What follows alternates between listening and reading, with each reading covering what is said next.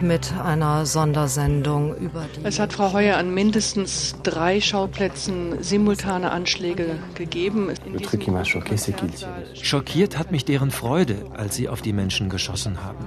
Als würden sie eine Mission erfüllen. Die waren da, um möglichst viele Menschen zu töten.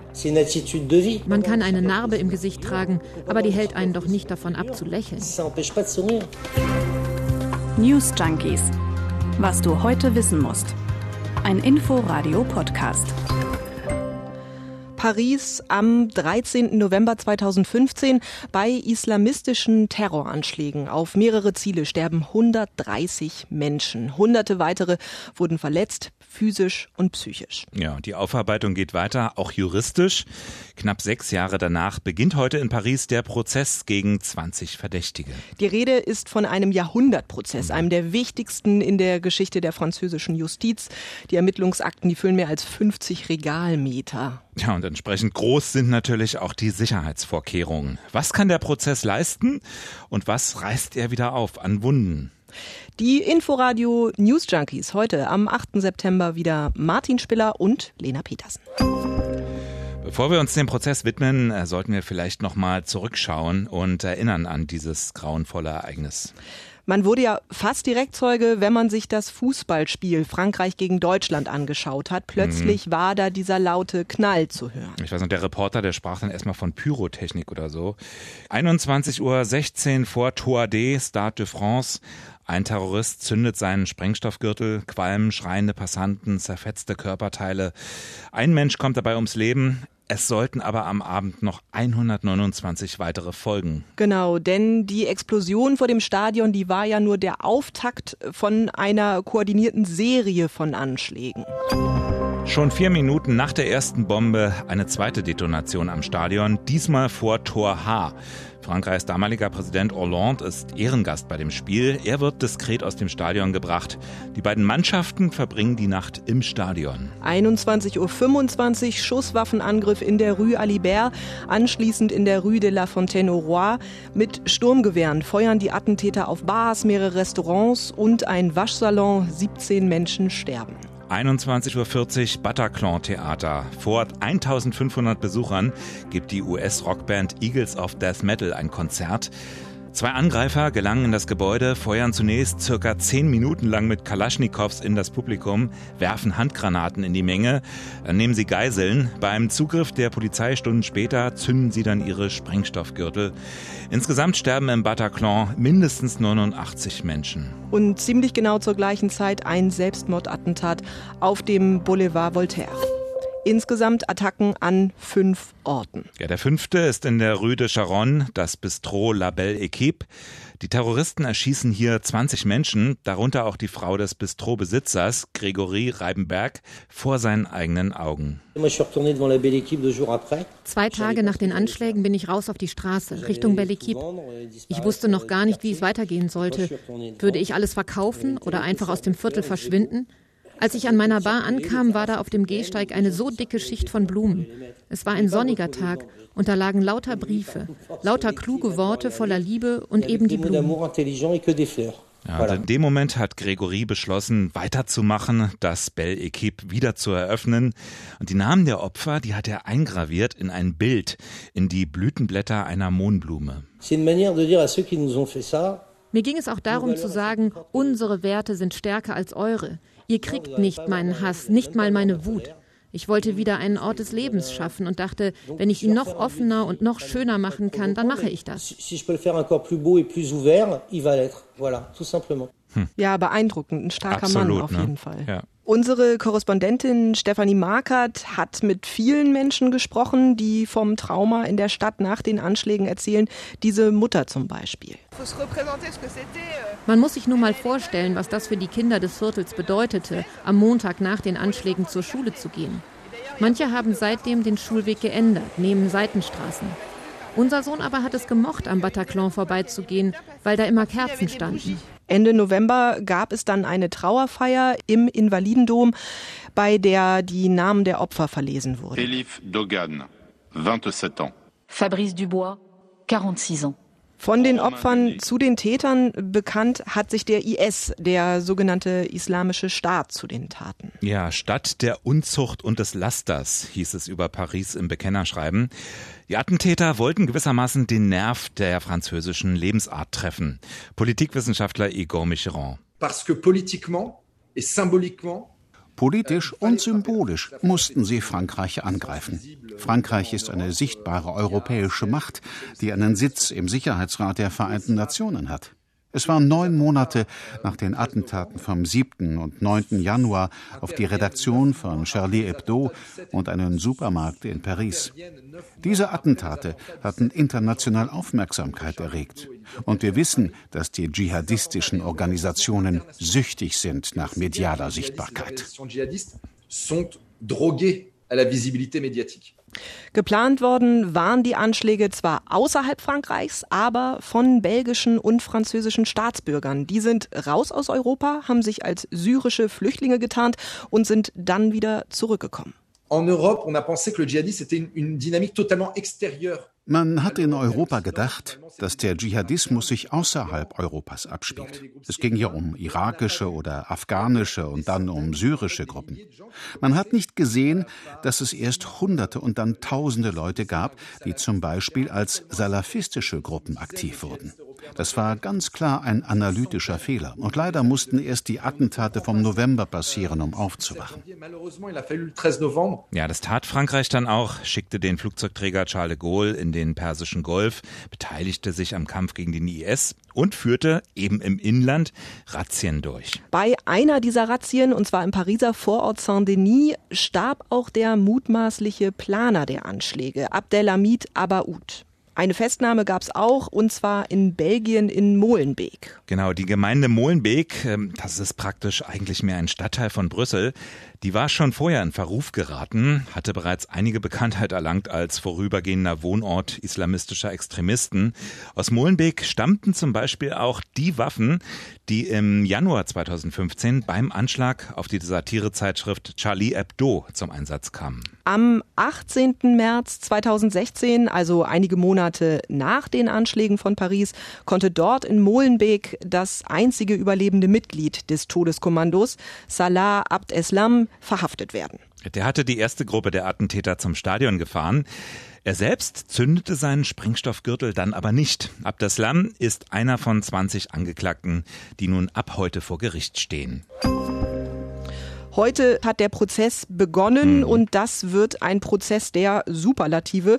Von einem Jahrhundertprozess ist schon jetzt die Rede. Du hast es gesagt, Abd Eslam äh, ist Hauptverdächtiger und der einzige überlebende mutmaßliche Paris-Attentäter. Dazu kommen dann 19 Hintermänner. Insgesamt also 20 Angeklagte. Die französische Journalistin Charlotte Perret, die verfolgt den Prozess und erklärt, warum nicht alle von denen vor Gericht auch sprechen werden. Ein Wermutstropfen ist, dass von den 20 Angeklagten sechs bei dem Prozess nicht dabei sind. Fünf von ihnen sind wahrscheinlich in Syrien gestorben. Von einem weiteren weiß man, dass er lebt. Er ist in der Türkei inhaftiert. Die Türkei wollte ihn der französischen Justiz nicht übergeben, um ihn in Frankreich zu verurteilen. Den Angeklagten droht teilweise lebenslange Haft. Abdeslam wird vorgeworfen, direkt an den Terroranschlägen beteiligt gewesen zu sein. Die anderen gelten als seine Unterstützer. Die sollen zum Beispiel Waffen geliefert haben. Damit dieser Prozess so überhaupt stattfinden kann, mussten die Attentate und die Hintergründe akribisch akribisch ermittelt werden. Da gab es viele Verästelungen. Mhm. Deshalb hat Frankreich da auch eng mit anderen Ländern zusammengearbeitet, mit Belgien, mit Deutschland, Österreich, Ungarn, Italien. Und das Ermittlungsdossier, das besteht jetzt aus so vielen Dokumenten, also würde man die ausdrucken, würden die bis zur ersten Etage des Eiffelturms reichen. Voila. Und es gibt fast 1800 Nebenkläger, das sind Opfer des Anschlags. So viele, dass der erste Prozesstag heute und der nächste Prozesstag dafür reserviert sind, deren Namen vorzulesen. Die sind für den Prozess natürlich ganz entscheidend, eben weil sie Augenzeugen sind. Wir haben schon von einigen Menschen gehört, die das miterlebt haben, die das miterleben mussten. Christophe Noudin zum Beispiel, der war in der Nacht im Bataclan. Sein Freund Vincent, der wurde umgebracht. Christophe Noudin selbst hat überlebt. Mit Sicherheit werden sie auch diese Szenen beim Prozess zeigen. Sie werden Videoaufnahmen der Anschläge zeigen. Alle Nebenkläger aber ein paar Minuten vorher informieren, damit wir aus dem Saal gehen können. Manche wollen vielleicht bleiben. Ich will das nicht. Ja, Noudin erzählt auch, dass das jetzt alles wieder hochkommen wird während des Prozesses. Ich bin jetzt wieder nervöser und schnell gereizt. Ich habe Angst, dass es mich umhaut, wenn der Prozess losgeht. Deshalb versuche ich schon jetzt wieder Abstand zu gewinnen. Aber je näher der Prozess rückt, desto mehr denke ich, das könnte schwierig werden. Ich fühle mich zwar nicht direkt wie nach dem Anschlag, aber ein bisschen wie ein Jahr danach.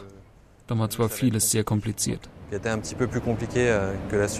Was Opfer und Angehörige erlebt haben, darum geht es im Prozess in den kommenden fünf Wochen.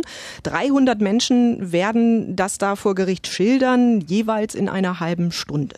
Damit möglichst viele der Opfer im Prozess dabei sein können, wurde der Justizpalast extra umgebaut. Also da ist ein ganz neuer Saal entstanden.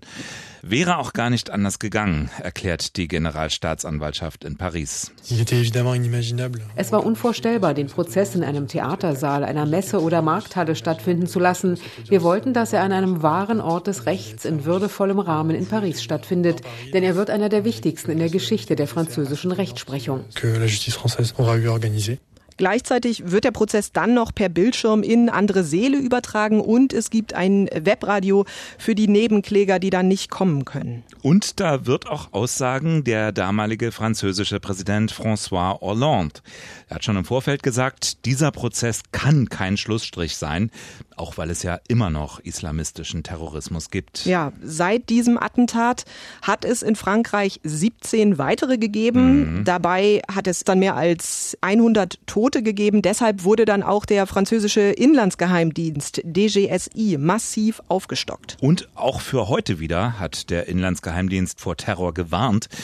Der Justizpalast ist praktisch komplett abgeriegelt worden, wird von rund 1000 Polizeikräften bewacht. Straßen sind gesperrt, Busse müssen anders fahren. Klar ist, dieser Prozess wird ein Marathon. Voraussichtlich neun Monate wird er dauern. Im Mai soll dann das Urteil kommen. Und bis dahin sind die Erwartungen zum Teil enorm, dass mehr ans Licht kommt, dass mehr über die Hintergründe bekannt wird dass auch der Hauptangeklagte Antworten gibt. Antiterror-Staatsanwalt Jean-François Ricard musste die Erwartungen vor Beginn schon mal ein bisschen dämpfen.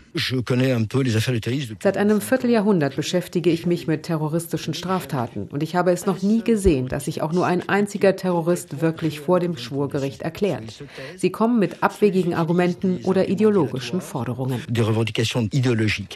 Einigen geht es in dem Prozess aber auch um die Frage, ob die Attentate hätten verhindert werden können. Also mhm. inwiefern da auch Geheimdienste, Polizei oder auch Politik versagt haben. Olivier Laplot, der war auch beim Konzert in Bataclan, hat auch nur überlebt, weil er sich mit seiner Frau und anderen in einer Loge verbarrikadieren konnte.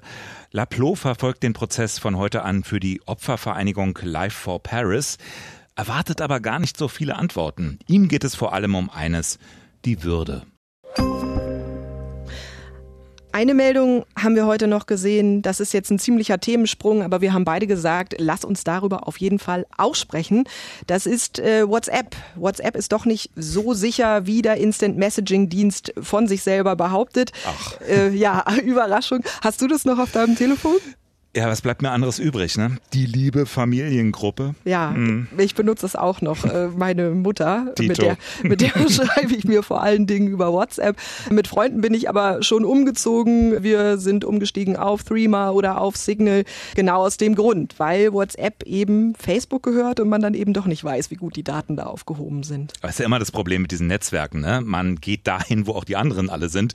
Sonst ist das ja eine ziemlich einsame Sache. Ja, und das weiß natürlich auch Facebook. eben. Aber es gibt ja immer wieder die Debatte um WhatsApp. Anfang des Jahres, da hatte Facebook die AGBs geändert. Und da gab es schon einen richtigen Run auf Alternativen. Also bei Signal zum Beispiel merke ich schon, dass da inzwischen sehr viel mehr Leute sind. Ja, das war ja auch eine Empfehlung von Edward Snowden. Er hatte ja auf Twitter richtig, äh, genau. geschrieben, dass er Signal benutzt. Und daraufhin ging bei Signal die Post richtig ab. Zu Recht anscheinend, denn Mark Zuckerberg, der hat ja mal das Versprechen abgegeben, dass niemand die WhatsApp-Nachrichten mitlesen könne. Und da schreibt jetzt aber das US-Magazin ProPublica, stimmt so nicht. Man kann ja auch auf WhatsApp Inhalte melden, wenn die zum Beispiel anstößig sind. Und in dem Moment werden dann sogenannte Content Manager eingeschaltet. Ja, und diese Manager, die können die gemeldeten Chats dann eben lesen. Und das sind immerhin etwa 1000 Leute, externe Leute. Ja, ne? genau. Die arbeiten nicht bei WhatsApp genau. beziehungsweise genau. bei Facebook, sondern die kommen aus externen Firmen und haben Zugriff auf hochsensible Daten. Und einen zweiten Vorwurf gibt's auch noch. WhatsApp sammelt nämlich laut ProPublica ungewöhnlich viele Metadaten. Also Identität von Absender und Empfänger, Telefonnummer, Profilfoto, Statusnachricht, Akkustand des Telefons, Sprache, Zeitzone und die zugehörigen Facebook-Konten natürlich. Ja, muss ich mit meiner Mutter vielleicht doch nochmal den Kanal wechseln. Meine ist froh, dass sie nach Jahren endlich WhatsApp verstanden hat. Zwecklos, das wird nichts. Heute spielt die deutsche Fußballnationalmannschaft wieder gegen Island. Da werden Erinnerungen wach. Fast auf den Tag genau 18 Jahre ist es nämlich her. Da hatte die deutsche Nationalmannschaft auch gegen Island gespielt. Es war eine ziemlich trostlose Angelegenheit. Die endete mit 0 zu 0. Es ist ein 0 zu 0, für das wir noch dankbar sein müssen. Und dann wird es viele unfreundliche Worte geben, wenn man über dieses Spiel redet. Ja, wohl wahr. Anschließend saß Trainer Rudi Völler im ARD-Studio bei Waldemar Hartmann und musste sich ein paar Fragen gefallen lassen. Jo, ließ sich die aber nicht so ohne weiteres gefallen. Einfach diese Geschichte immer mit dem Tiefpunkt und nochmal einen Tiefpunkt, dann gibt es nochmal einen niedrigen Tiefpunkt. Die Isländer sind Tabellenführer, das weißt du, Waldi, oder ja. nicht? Ja. Sind sie Tabellenführer oder nicht? Richtig. Ja, also, ihr müsst doch mal von eurem hohen Ross runterkommen. Ihr habt doch früher, der Günther, was die früher für einen Scheiß gespielt haben. Da konntest du doch früher gar nicht hingegangen. Die haben doch Standfußball gespielt früher. Ja, und natürlich vor allem. So einen Scheiß, den kann ich nicht mehr hören. ja, das ist natürlich Kult. Auch die Sache mit dem Weizenbier. Du sitzt hier locker bequem hier auf deinem Stuhl, hast drei Weizenbier getrunken, bist schön locker. Ja, und hinterher sah man den Waldemann dann Reklame machen für Weißbier. Kann man machen. Ja, hoffen wir auf ein schönes Spiel heute Abend. Dann gibt's auch nicht wieder diesen Scheiß. Also so einen Scheiß, den kann ich nicht mehr hören. Und das am Weltalphabetisierungstag. Wir hören uns hoffentlich morgen wieder. Bis dahin. Tschüss. Ciao. News Junkies. Was du heute wissen musst. Ein Podcast von Inforadio. Wir lieben das Warum.